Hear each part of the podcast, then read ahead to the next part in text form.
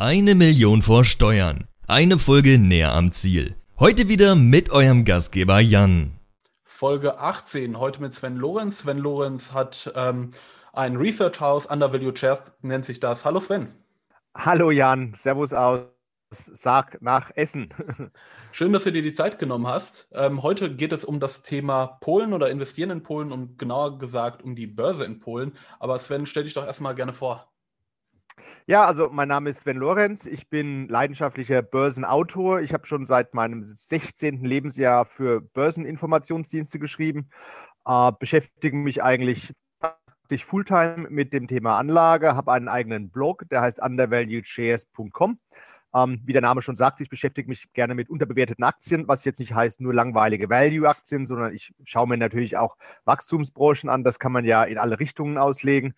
Uh, ja, und deswegen freut mich, dass wir hier mal über das Thema Aktien auch auf deinem Kanal sprechen können, denn wir haben da ja vieles gemeinsam. Genau, und ähm, ich freue mich sehr, dass du dir die Zeit genommen hast.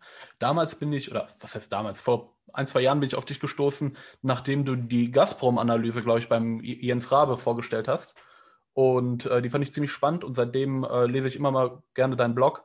Und äh, nachdem ich diesen Podcast hier aufgezogen habe, dachte ich, dass du eigentlich ein ganz guter Fit bist, um hier einmal mit dir über, über Aktien zu quatschen. Und deswegen danke, äh, dass du dir die Zeit genommen hast. Ähm, du hast mir im Vorgespräch oder in der E-Mail-Kommunikation, die wir hatten, ein äh, bisschen nahegelegt, dass du das Thema Polen aktuell recht spannend findest. Möchtest du das einmal erörtern? Ja, also ich bin schon seit längerer Zeit an dem Thema Polen und polnische Aktien und polnische Börse dran. Das Ganze geht zurück auf einen Besuch im Jahr 2018. Da bin ich mal für zwei Wochen nach Warschau gefahren. Meine Freunde haben quasi die Hände über den Kopf zusammengeschlagen, haben gesagt, was willst du denn da? Uh, und diejenigen, die überhaupt schon mal da gewesen waren, die sagten dann, ah, es ist eine hässliche Stadt und so weiter. Um, ähm, ich habe da ein ganz anderes Bild von Polen gewonnen. Eines von Dynamik, Aufbruch, um, ähm, wirtschaftlicher Wende. Es ging in dem Land irrsinnig nach vorne in den letzten 30 Jahren. Es ist auch über die letzten drei Jahrzehnte die am schnellsten wachsende Volkswirtschaft der Welt gewesen, zusammen mit Südkorea. Sollte man sich kaum vorstellen. Also da hat es einen Turnaround gegeben, wie, wie man ihn selten zuvor gesehen hat. Und die Börse Polen war und ist deshalb so interessant, weil es dort unwahrscheinlich viele unterbewertete Aktien gibt. Polen steht einfach nur mal bei wenigen Leuten im, im Mittelpunkt des Interesses. Gleichzeitig gibt es dort ähm, Wachstumsbranchen, innovative Branchen. Man ist sehr stark im Bereich Gaming, äh, sehr stark im Bereich Life Sciences.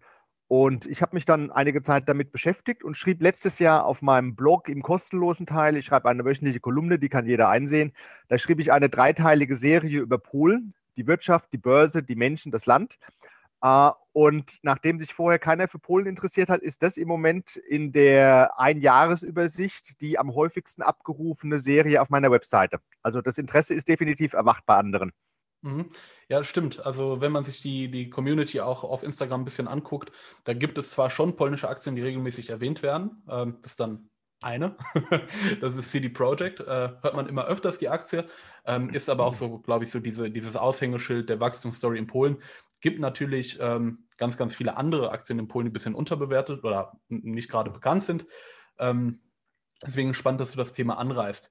Ähm, ich bin selber öfters in Polen, ähm, ist der Familie geschuldet, deswegen habe ich auch diesen Aufbruch so ein bisschen miterlebt. Deswegen eigentlich ganz spannend, dass du das ansprichst.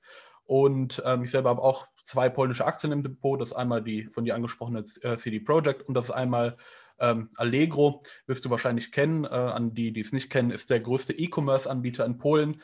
Ähm, ist dieses Jahr oder letztes Jahr an die Börse gegangen, war einer der größten europäischen IPOs letztes Jahr und ist in meinen Augen sehr, sehr spannend, weil es so ein bisschen ein europäisches Gegenstück zu Amazon ist, in einem Markt, der noch nicht wirklich E-Commerce oder noch nicht wirkliche Penetration hatte im Bereich E-Commerce. Deswegen eigentlich ganz spannend. Ähm, welche Aktien hast du denn so auf dem Schirm, wenn es um Polen geht? Also die spannendste ist aus meiner Sicht derzeit die der polnischen Börse, denn die Warschauer Börse ist selber eine Börsen AG. Ah, das gibt es ja, also man kennt ja die Deutsche Börse AG, es gibt die Londoner Börse, ist selber an der Börse notiert, die New York Stock Exchange, ah, die heißt heute International Stock Exchange, ICE ist das Kürzel, die Nasdaq ist börsennotiert, die Hongkonger Börse, ah, die Euronext. Und ich habe vorhin, bevor wir dieses Gespräch angefangen haben, habe ich mich nochmal aktuell durch alle Charts durchgeklickt all diese Börsenplätze sind im Moment auf dem Höchstkurs, was den eigenen Börsenkurs anbelangt. Das Business der Börsen läuft einfach wahnsinnig gut und muss ich natürlich deinem Publikum und dir nicht erzählen. Äh, junge Anleger sind an die Börse geströmt, die Handelsumsätze steigen. Und die Börsen leben natürlich von Handelsumsätzen, von neuen Produkten, von Derivaten, die aufgelegt werden, von Informationsprodukten. Und deswegen hat es eigentlich weltweit in diesem Segment der börsennotierten Börsen einen wahnsinnigen Aufschwung gegeben über die letzten Jahre. Man kann das auch zwei Jahrzehnte zurückverfolgen. Äh, die, die, die Wachstumsquoten dort sind also enorm. Also die Londoner Börse, ich erinnere mich noch, als ich die zum ersten Mal angeschaut habe, 2001, die ist heute 35 Mal höher nach 20 Jahren. Also, und mein, das war in Anführungszeichen ein Standardwert, da hat man jetzt keine großen Risiken eingehen müssen. Das sind quasi immer lokale Monopole. Mhm. Man kann jetzt nicht einfach mal beliebig viele neue Börsen aufmachen. Die haben immer eine sehr starke Marktstellung im eigenen Land.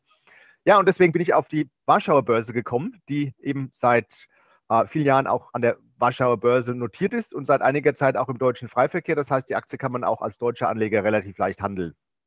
Mhm. Und ähm, jetzt hast du gerade den, den Vergleich zu den verschiedenen Charts angeguckt. Alle, alle Börsen stehen am All-Time-High. Wie ist es bei der Warschauer Börse? Weil das ist ein Wert, den habe ich mir mal angeguckt, aber seitdem nicht wirklich mehr auf dem Schirm gehabt. Der Kurs ist eben gerade der eine Kurs, der noch so überhaupt nicht vorangekommen ist. Mhm. Also die Warschauer Börse hat so über das letzte Jahrzehnt, äh, die sind an die Börse gegangen, ich, wenn mich jetzt nicht alles täuscht, 2011 war das, glaube ich, ähm, haben die ein solides Geschäft hingelegt. Man muss dazu sagen, es ist ein staatlich dominiertes Unternehmen.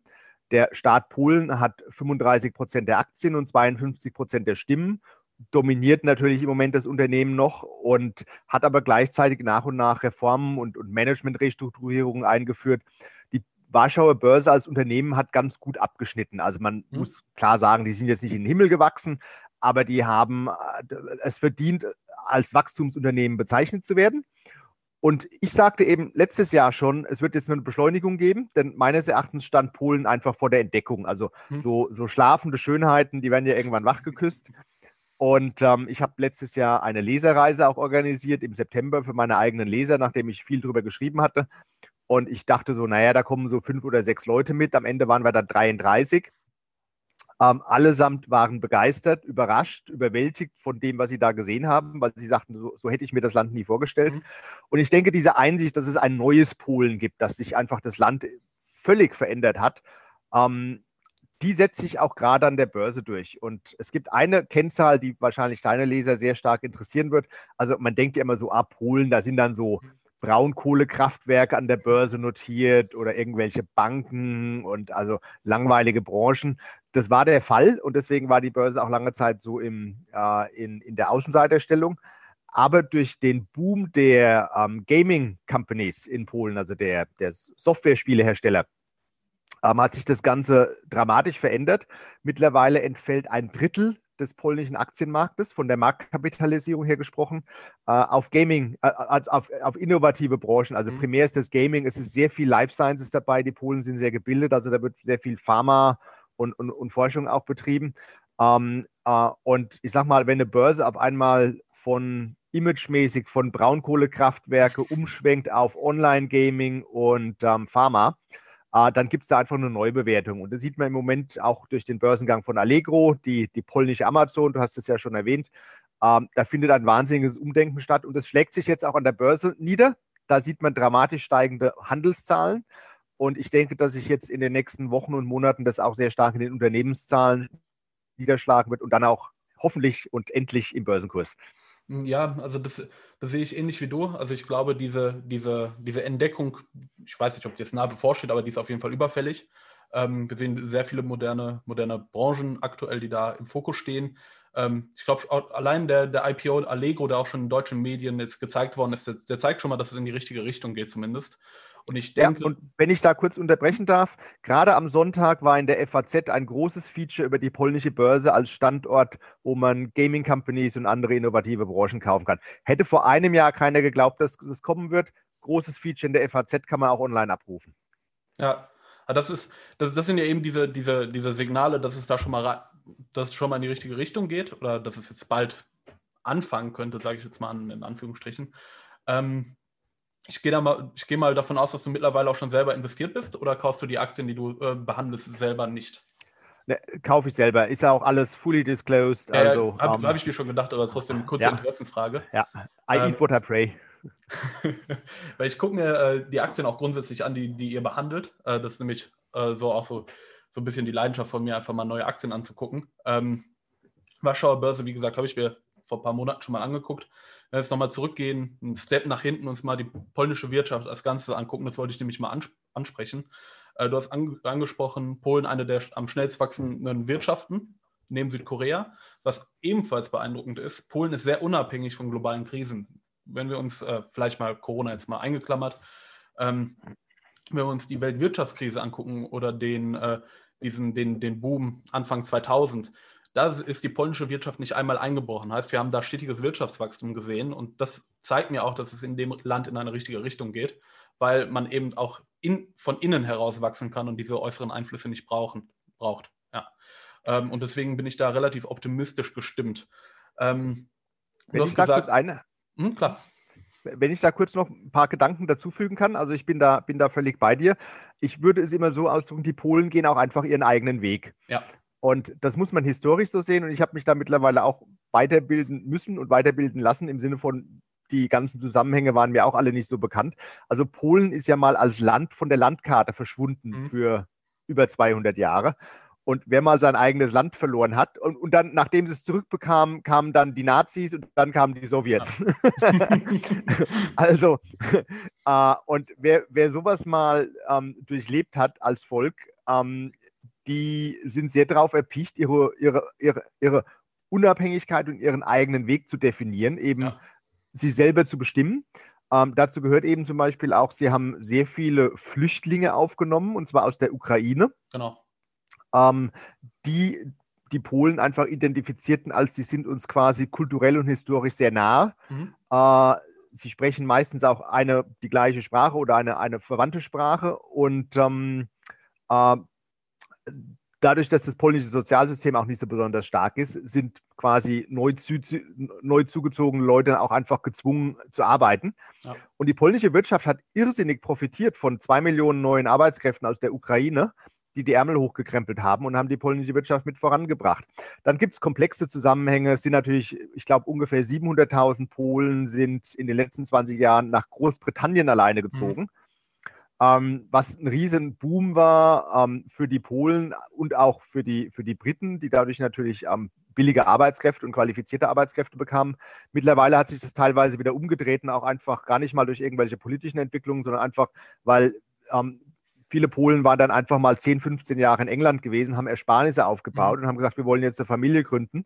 Äh, wenn wir zurückziehen, sind wir bei unseren Eltern und wir können das Haus in Bar bezahlen, weil es so billig ist mit unseren Ersparnissen. Wir haben kein, keine Hypothek. Also da gibt es viele Faktoren und ähm, also auch der, der sogenannte Brain Drain, der Abfluss von jungen Leuten, der ist jetzt teilweise, teilweise wieder umgedreht worden und so. Ja. Äh, sehr faszinierend, sich das im Detail anzugucken und ganz anders als das, was man eben oft so über das Land denkt zu wissen.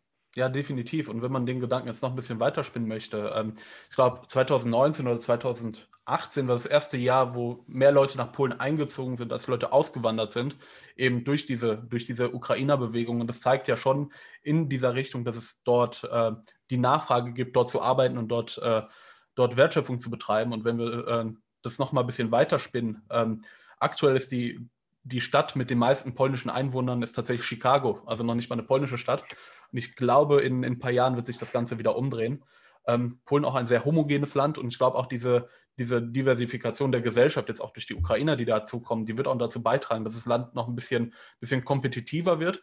Aber ich glaube, dass man diesen, diesen Kerngedanken dieser polnischen Gesellschaft auf jeden Fall äh, weiter behalten möchte, weil das ist was, dafür brennen die Polen. Das sieht man. Ähm, ich, ich, weiß ehrlich gesagt nicht, wie dieser Feiertag heißt. Es gibt einen, einen Feiertag, da gehen alle Polen raus mit Polenflaggen. Das wäre was, was wir in Deutschland als äh, als sehr rechtsextremes äh, Debakel betiteln mhm. würden. In Polen ist das Tradition. Ja, da gibt es sehr rechte Gruppen, die da teilnehmen, aber das meiste, die mhm. meisten Leute, die da durch die Städte marschieren oder durch Warschau marschieren, sind tatsächlich relativ äh, oder sind normale Polen, die, weil die sich einfach der Heimat so verbunden fühlen. Das ist äh, ein Spektakel, das gibt es so in sehr wenig Ländern. Und deswegen ähm, auf jeden Fall ähm, Land mit, mit, äh, mit, starker, mit, mit starkem Bund zum eigenen Land, eben äh, durch, diese, die, durch diese kulturelle Bewegung, die du da gerade angesprochen hast. Ähm, was mich jetzt vielleicht noch interessieren würde, du hast mehrere Aktien behandelt. Ähm, welche Aktien hast du noch in deinem Blog behandelt, außer die polnische Börse und äh, CD Projekt? Äh, von den polnischen Aktien. Hm? Genau. Ähm, ich habe noch eine Aktie behandelt, die ist ähm, sehr interessant. Das ist die Polski Bank Komorek und dann kommt ein Wort, das ich nicht aussprechen kann. ähm, der, der, das Abkürzel ist PBKM. Äh, das ist die größte Stammzellenbank in Europa. Mhm. Äh, das ist also, wer, wer, ein, neues, wer ein, ein Kind bekommt, der kann von dem Kind Stammzellen in, eine, in so eine ähm, tiefgekühlte Stammzellenbank einlagern lassen. Und später wird es wohl Therapien geben, wo man aus den Stammzellen für dann das mittlerweile erwachsen gewordene Kind wahrscheinlich alle möglichen ähm, Therapien, Medikamente, Heilverfahren und so weiter ähm, herstellen kann. Äh, und das Erstaunliche an der PBKM ist, dass man normalerweise erwarten würde, dass ein europaweit führendes Unternehmen in einem solchen Bereich würde doch eher aus Deutschland kommen oder der Schweiz oder den Niederlanden oder so. Ähm, mhm. Tatsächlich haben die Polen sich dort eine ähm, europaweit führende Stellung aufgebaut.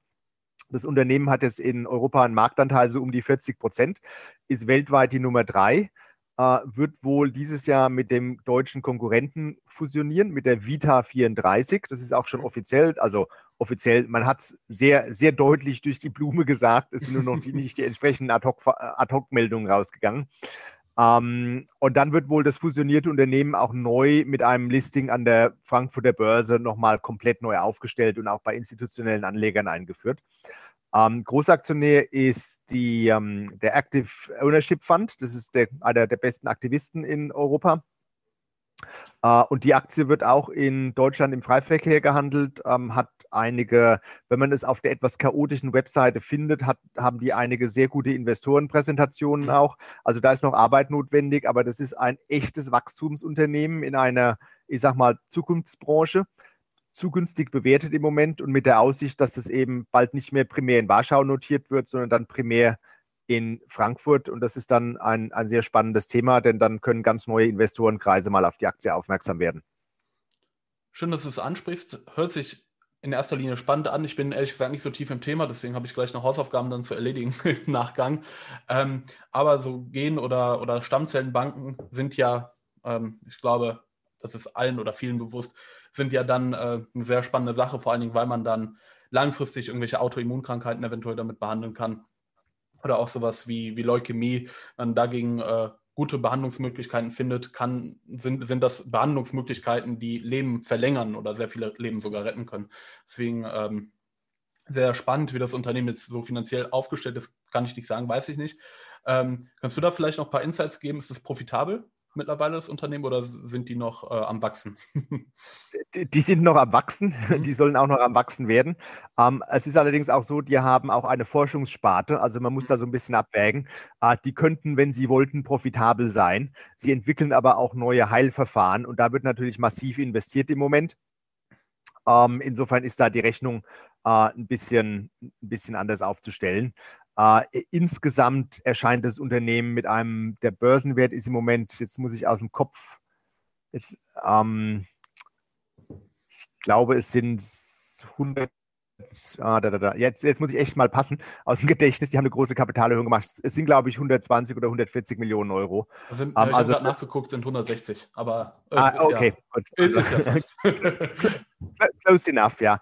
Und wenn die, dann mit der, wenn die dann mit der Vita 34 noch fusionieren, dann gehen sie so in Richtung 200 Millionen. Mhm. Und ich sag mal, selbst wenn man nur mal so ganz grob über den Daumen das sagt, äh, für ein Unternehmen in so einer Branche weltweit die Nummer drei ähm, da sollte doch Potenzial vorhanden sein.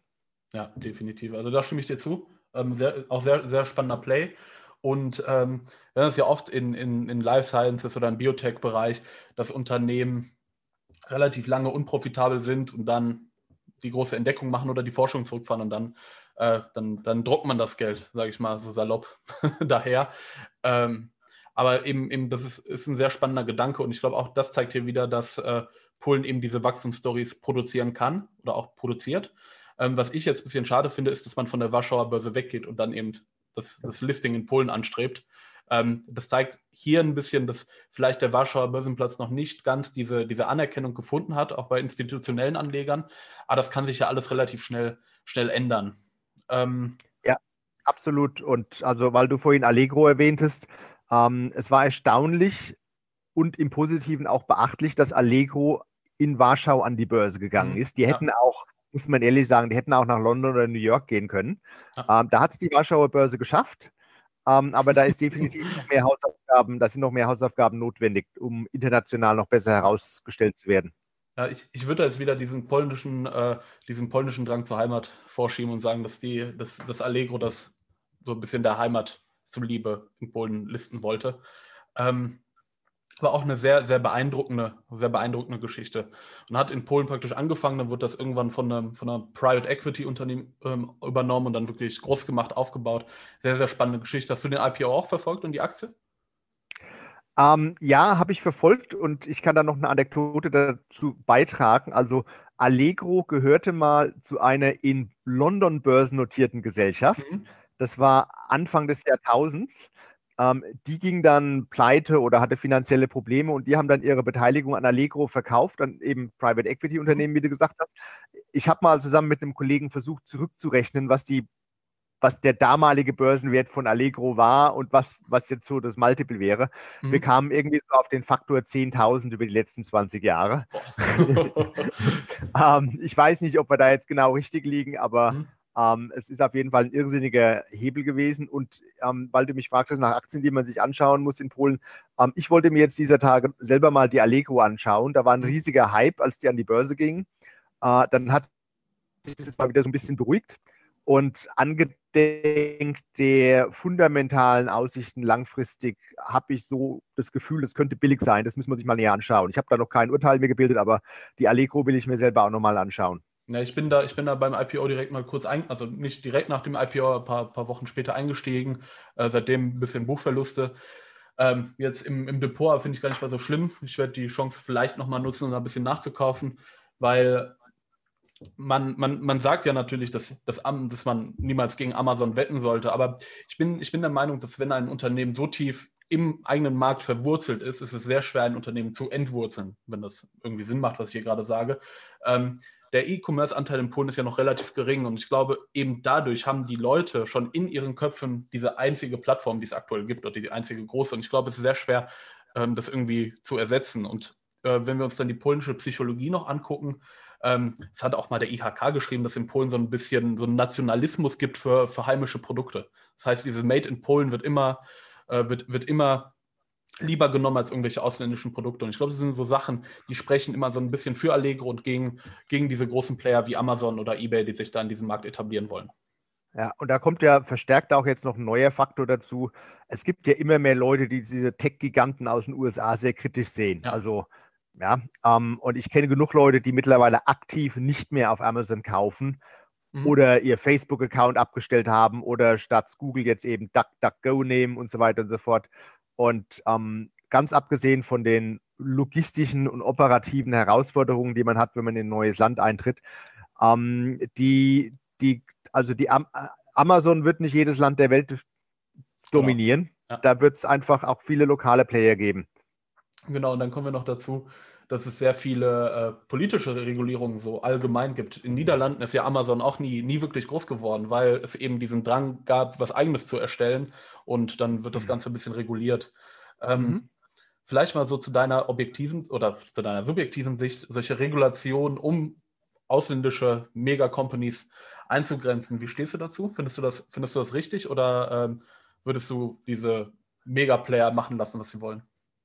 Also es ist interessant, dass du sagst. Frage, ich weiß. Nee, nee, nee, nee, nee. Äh, äh, es ist deshalb so interessant, weil ich werde genau dazu, das weißt auch du noch nicht, und das ist also jetzt noch nicht hier, das ist hier nicht verabredet für den Podcast. Ich werde ab morgen eine dreiteilige Serie zu genau dem Thema auf meinem Blog veröffentlichen. Mhm. ähm, und ähm, primär unter dem Aspekt, welche Chancen ergeben sich daraus. Also ob ich jetzt dafür oder dagegen bin, also ich selber kaufe eigentlich so wenig es geht, wie, bei mhm. Amazon. Ich kaufe lieber in normalen Geschäften ein und ich unterstütze quasi die Geschäfte so in meinen, meinen Einkaufsstraßen. Mhm. Ähm, und ich habe meinen Facebook-Account schon vor vier Jahren abgestellt, weil ich damals schon sehr kritisch diese ganze Zensur sah, auch wenn das erst am Anfang war und mich da niemand ernst nahm. Also ich bin gegenüber diesen Gesellschaften aus großen Tech-Giganten aus Amerika sehr kritisch eingestellt. Ähm, gleichzeitig sage ich, der Konsument hat halt auch primär erstmal die Macht sozusagen ja. zu sagen, ich gebe denen kein Geld mehr. Ähm, man muss schon fragen, was hat der Gesetzgeber da zu tun. Aber unabhängig von meiner Meinung ist es einfach so, dass das weltweit ein Trend ist und ein Trend, der jetzt sich verstärkt. Mhm. Und da greifen mehrere Faktoren ineinander über. Also zum einen mal, ich sag mal so politisch und Zeitgeist. Also das, was jetzt Facebook gerade in Australien veranstaltet hat. Also das ist halt einfach, das bringt halt Politiker und auch Kunden und die Bevölkerung gegen die auf. Ähm, und zum anderen ist es aber auch einfach so, dass immer mehr Länder einfach mittlerweile das Know-how und das Potenzial haben, solche Unternehmen selber zu schaffen. Also äh, mein Lieblingsbeispiel ist eine, eine Firma aus Indonesien, die heißt Gojek. Das ist quasi so die indonesische Uber. Ähm, und die wurde halt lokal dort gegründet, in irgendeinem, so in, quasi in einer Scheune mit irgendwie 20 Motorrädern und, einem, und jemandem, der am Telefon saß. Die beschäftigen heute vier Millionen Menschen, äh, sind ein Dekakorn, also Unikorn mit mehr als 10 Milliarden Börsenwert. Mhm. Ah, sorry, nicht Börsenwert, ähm, also Bewertung, äh, sind noch ja, nicht an der Börse. Ja. Und ähm, sind halt gegründet worden von zwei Indonesern, die aber in Amerika ausgebildet waren und die sich dann über internationale Kapitalmärkte weltweit Kapital besorgten. Mhm. Und wenn sowas in Indonesien geht, dann geht es auch in den meisten anderen Ländern. Und verbunden mit dem Willen vieler Regierungen zu sagen, lasst uns doch lieber was Eigenes hier aufbauen, denke ich, geht der Trend da stärker in, in diese Richtung schon automatisch hin. Da, davon werden wir noch viel mehr sehen. Da wird es auch enorme Chancen geben. Ja, denke ich auch. Und ähm, vor allen Dingen dieses, wir haben dadurch, dass die Welt ein bisschen globaler geworden ist, die letzten 20 Jahre, haben wir sehr konzentriert oder nicht mehr dieses konzentrierte Wissen, dass alles Gute oder alles Moderne aus dem Silicon Valley kommt. Wir haben, wir haben Gegenstücke mittlerweile auf der ganzen Welt. Es gibt überall ähm, irgendwelche Cluster. In London haben wir ein sehr starkes Fintech-Cluster, wo, glaube ich, TransferWise zum Beispiel herkommt. Wir haben in, in Shenzhen äh, ein Cluster, darüber habe ich im letzten Podcast mit Wolfgang Hirn gesprochen. Und ähm, diese Cluster haben wir mittlerweile auf der ganzen Welt. Und ich glaube, deswegen ähm, werden die nächsten großen Tech-Unternehmen, die jetzt gerade erst entstehen, glaube ich, eher weltweit sein oder auch vielleicht ein bisschen Richtung Asien gehen. Und ähm, ich will jetzt auf gar keinen Fall andeuten, dass das Silicon Valley vielleicht überfällig wird oder dass da nicht mehr so viel Innovation herkommt, weil ich glaube, die, die, die, die nächste Schiene der modernen Unternehmen, die wird eher global sein als regional. Also von, von der Abstammung her. Wie siehst du das? Ähm, ich sag mal, insgesamt wird der Markt einfach gigantisch wachsen und da ist viel Platz für Player verschiedenster Art. Also Amazon ist natürlich einfach schon durch die Finanzgewalt, die sie haben, ja, um bei dem Beispiel ja. zu bleiben, ähm, können die sich natürlich auch einfach überall einkaufen. Und also ähm, in, in Indien zum Beispiel, da gibt es ja von Reliance Industry, dem Mischkonzern, gibt es den Internetableger Geo. Äh, das wird wohl die Super-App und der Super-Internetkonzern in Indien. Und da haben, sich, da haben sich Facebook und Google eingekauft mit Milliardenbeträgen und 8% und 10%. Mhm. Also man hat dann irgendwie was Eigenes gebaut, aber hat doch wieder andere dabei. Ja. Ist, es, ist es lokal, ist es global? Ähm, eine Mercado Libre, also die südamerikanische Amazon, die könnte Amazon problemlos schlucken. Das Geld dafür wäre da. Ähm, also es ist ein bisschen schwierig zu sagen. Und dann, ich meine, also so ein bisschen als Gegenbeispiel zu dem, was du gerade meintest mit ähm, globale Unternehmen, also Suchmaschinen in Russland zum Beispiel, da hat sich ja Yandex sehr stark positioniert. Mhm. Ähm, und da geht es halt auch um die Sprache, um die Buchstaben, ja. die kyrillische Schrift. Also es ist alles im Detail sehr, sehr komplex.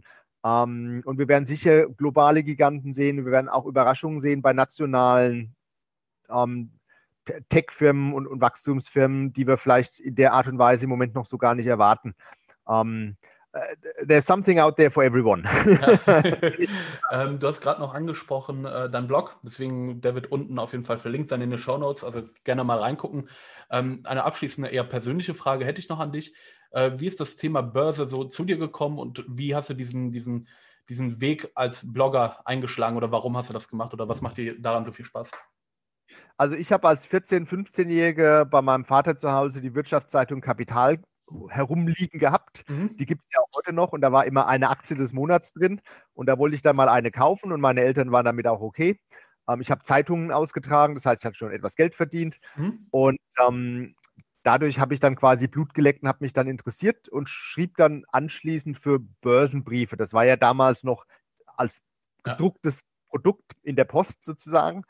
Ähm, habe dann Ende der 90er Jahre angefangen im Internet zu schreiben, hatte diesen Blog undervaluedshares.com bis 2010, habe ihn dann mal abgeschaltet für acht Jahre, weil ich andere Dinge zu tun hab, hatte. und habe ihn dann äh, 2018, 19 wiederbelebt. Zum einen, weil ich Zeit hatte und zum anderen, weil ich es für sehr sinnvoll halte, seine eigenen Gedanken aufzuschreiben ja, und sie einem definitiv. Publikum vorzustellen. Ähm, ähm, man wird einfach gezwungen, sehr logisch zu denken und zu analysieren, ob man die Idee, die man hatte, ob die auch wirklich richtig ist. Und dann muss ich auch nur sagen, also es ist mittlerweile so, dass einen Blog zu schreiben und auch ein, ein, ein Abo anzubieten, ist auch ein interessantes Geschäftsmodell. Also das kann ich vielen, insbesondere jüngeren Leuten nur empfehlen. Alternative Media als Bereich wird wahnsinnig wachsen über die nächsten zehn Jahre. Mhm. Man kann sich ja heute ganz leicht selbstständig machen mit einer eigenen Publikation. Jeder kann über Kreditkarten abrechnen. Das gab es ja alles selbst vor zehn Jahren noch ja. nicht so in dem, in dem Umfang. Ähm, ich halte das für ein interessantes Medienbusiness und das kann ich also deinen Zuhörern auch nur nahelegen, wenn noch jemand nach einer Karriere sucht. Das ist ein interessantes Gebiet. Genau, schön, dass du es ansprichst. Äh, ich habe ja im Grunde genommen nichts anderes gemacht.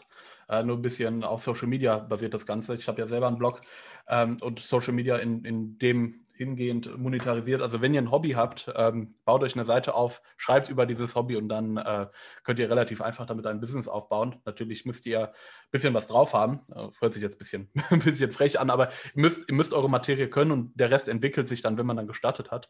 Deswegen, wenn ihr ein Hobby habt und das aktiv verfolgt, ich nehme mal an, sehr viele Leute verfolgen hier sehr aktiv die Geldanlage, aber das geht wirklich in jeder Branche und deswegen ähm, wenn, ihr, wenn ihr was wirklich liebt, dann fang, fangt einfach an, schreibt darüber und dann ähm, kommt das Geld eigentlich ganz von alleine. Zumindest war, ist, das so, ist das so meine Einschätzung.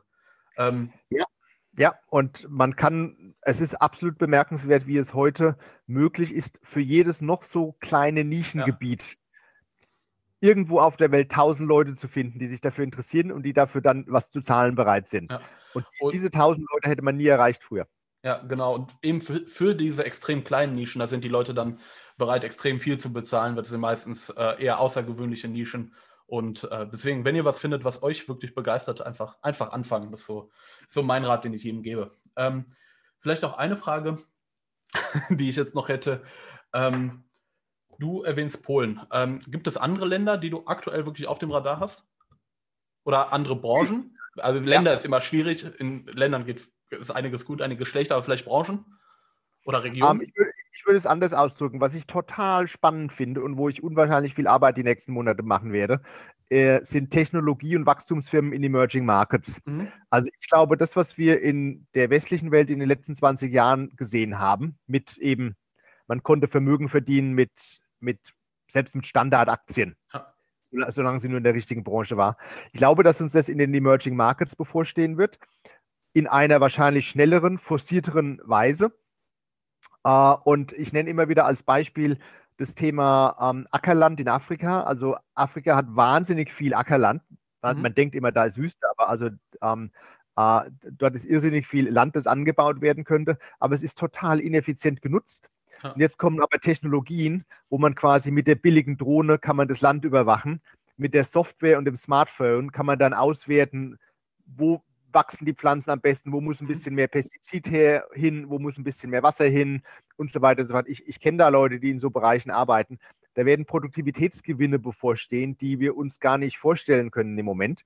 Ähm, da werden ganze Assetklassen ähm, müssen neu bewertet werden und natürlich die Technologieunternehmen, die sowas möglich machen oder die das vor Ort managen, äh, die können sehr schnell sehr groß werden und ich denke, dass wir da mindestens auf Sicht von zehn Jahren, wenn nicht auf Sicht von 20 Jahren irrsinnige Chancen sehen werden, mhm. äh, die man finden muss. Die kommen nicht zu einem, die muss man finden. Äh, und dann muss man auch das richtige Vehikel finden, mit dem man darauf setzen kann. Äh, und da wird sicher einer der Schwerpunkte meiner Arbeit in den nächsten Jahren liegen. Klingt spannend. Ähm, Gehe ich auf jeden Fall mit, dass das Ganze sehr interessant ist. Ähm, das einzige Unternehmen, was mir da so einfällt, Richtung Crop Science, das ist irgendwie Bayer, aber das ist so ein Wert, den ich persönlich nicht wirklich spannend finde, allein wegen der ganzen Monsanto-Sache. Aber vielleicht so, als wenn es da mal so eine Ausgliederung geben könnte, vielleicht interessanter Play. Also ich glaube, da gibt es lokale Unternehmen, die da wahrscheinlich viel, viel spannender sind. Hast du da irgendwelche auf dem Schirm, die du jetzt ja. teilen könntest? Ja, weil äh, ich denke, man muss vielleicht auch mitunter ein bisschen um die Ecke denken. Also zum mhm. Beispiel der Einsatz von Technologie in Afrika braucht halt eben Internet, mobile mhm. Daten. Also die werden keine Telefonkabel dort verlegen. Das ist dann alles ähm, äh, Mobilfunk und mobile Daten. Ich habe auf, auf meiner Webseite vorgestellt ein Unternehmen, das heißt Helios Towers. Mhm die haben Mobilfunkmasten in Afrika. Äh, das ist ja auch eine Branche für sich. Das ist ja quasi eine Spezialimmobilie. Also man kann so Masten bauen und kann dann Platz für die Sendekästen an den Mästen vermieten an mehrere Mobilfunkunternehmen. Mhm. Und die Mobilfunkunternehmen finden das ganz toll, weil die müssen keine eigenen Mäste ja. bauen, sondern die können sich einfach irgendwo einmieten. Äh, das Unternehmen ist an der Londoner Börse notiert und ist quasi so eine Mischung zwischen Spezialimmobilien, fortlaufendes Einkommen, also Recurring Income, das ist ja auch so eine Art Subscription Service, verbunden mit dem irrsinnigen Wachstum des Datenvolumens und des Mobilfunks in Afrika. Ja, stimmt. Und man muss gar nicht groß in eine, ja, eine riskante afrikanische Gesellschaft investieren, sondern das ist alles in London an der Börse notiert und wird von Großbritannien aus verwaltet. Mhm. Also man muss da so ein bisschen kreativ auch vorgehen und gelegentlich um die Ecke denken. Stimmt. Gut, guter Punkt. Ähm, bevor wir das Ganze hier beenden, habe ich noch eine Frage an dich. Die stelle ich jedem Podcast-Gast. Und das ist, ähm, wenn du jetzt eine Aktie kaufen müsstest, also jetzt, du bist gezwungen, welche würdest du kaufen? Also äh, das ist jetzt nicht nur, um unseren ähm, bisherigen Chat zu bestätigen, sondern es wäre wirklich die Warschauer Börse. Mhm. Und zwar deshalb, weil die werden am 10. März Zahlen bringen für das Jahr 2020 und dann natürlich auch den Ausblick für 2021. Uh, äh, und die Warschauer Börse, und das ist also etwas, was ich auch noch nicht so ganz verstehe, dass sowas möglich ist, die haben, die, also die haben quasi ihre Geschäftszahlen für letztes Jahr indirekt schon veröffentlicht, denn die, die veröffentlichen in so einem Newsletter mhm. ihre Handelsvolumina auch aufgebrochen nach den einzelnen Sparten. Und die Handelsvolumina sind einfach nur irrsinnig gestiegen und das hat sich im Januar auch fortgesetzt. Also man muss kein Hellseher sein, um zu sehen, dass am 10. März da wahrscheinlich sehr gute Zahlen und ein sehr guter Ausblick kommen wird. Die Aktie war vorher schon billig, sie ist jetzt wahrscheinlich dann, wenn die Zahlen so aus, halbwegs so ausfallen, wie ich das hoffe, dann ist sie absurd billig. Uh, und das ist eben 10. März, das ist jetzt nicht mehr lange hin, deswegen würde ich sagen, da sollte man mal kurzfristig genauer hinschauen. Werde ich machen. Danke für deinen Tipp. Was ich bei äh, der Warschauer Börse noch spannend finde, ist mir gerade eingefallen. Ähm, dort werden ja nicht nur polnische Aktien gelistet. Also ich glaube, der, der ganze Osteuropa-Block äh, listet da mittlerweile, weil es eben in Osteuropa keine anderen großen nennenswerten Börsen gibt, meine ich, oder? Korrekt. Also die haben seit Jahren schon die Strategie gefahren, sie möchten die Börse im zentralosteuropäischen Raum mhm. werden.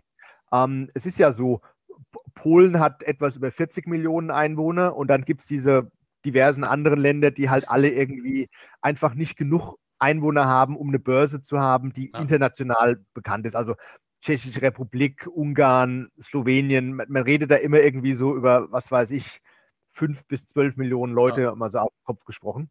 Und da haben die Polen eine Chance erkannt und sagten, gleicher Kulturkreis, wir kennen uns alle untereinander, wir waren alle im Ostblock. ähm, wir, machen, wir, machen, wir machen die große Regionalbörse. Mhm. Ähm, das ist ein wettbewerbsintensives Feld, das ist nicht so ganz leicht, ähm, aber sie haben da definitiv Fortschritte gemacht.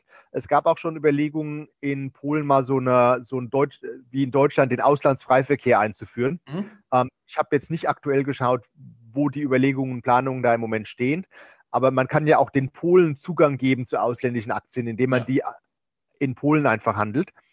Ähm, da ist eine Menge Potenzial da, aber ja, ganz klar, es ist ein, ein, ein regionaler Handelsblatt. Die haben auch gerade jetzt ähm, vor wenigen Monaten eine Beteiligung gekauft an der Börse in Armenien. Ähm, da würde auch nie jemand hinschauen, aber wenn genau. irgendein oder zwei große armenische Unternehmen vielleicht in Polen notiert sind an der Warschauer Börse, kann es da auch zu einer besseren Wahrnehmung kommen. Also praktisch ein, ein, ein Osteuropa-Play oder ein Zentralosteuropa-Play. Ähm, Finde ich, find ich sehr interessant und werde ich im Nachgang auf jeden Fall mir nochmal genauer anschauen. Ähm, da werdet ihr auf jeden Fall bei mir auf Instagram noch was zu finden, ähm, weil dann werde ich das Ganze vielleicht mal im Rahmen, äh, im Nachgang des Podcasts hier mal behandeln. Ähm, Sven, ich möchte mich bedanken und ich würde einmal dir gerne das letzte Wort für den Podcast hier geben. Oh, also ähm, du bist ja auf Instagram sehr stark. Ich denke, das ist jetzt das allererste Mal, dass ich auf einem Instagram-fokussierten Podcast und Börsenkanal in Deutschland dabei war. Das hat mich sehr gefreut. Ich lerne da auch immer wieder was Neues dazu. Ähm, ich nehme mal an, dass seine Zuhörerschaft wahrscheinlich eher etwas auf der jüngeren Seite ist. Das freut mich ganz besonders, denn ich habe ja auch sehr jung angefangen. Ich, und, ich muss leider widersprechen. Nein, Die meisten okay. sind so sind äh, 30 plus tatsächlich. Also der, der Großteil. Aber wir, wir haben auch ein paar Junge dabei tatsächlich. Okay, also immer noch sehr jung. ja. ja. Ähm, ja, nee, also ich freue mich einfach über solche Gespräche. Wir haben da ja sehr viele ähm, gemeinsame Interessen und ähm, gerne bei Gelegenheit wieder, wenn das Gespräch bei deinem Publikum gut ankam. Ja, gerne. Danke dir, Sven. Und äh, ich hoffe, wir sehen oder hören uns in Zukunft nochmal. Das war Folge 18 von Eine Million vor Steuern.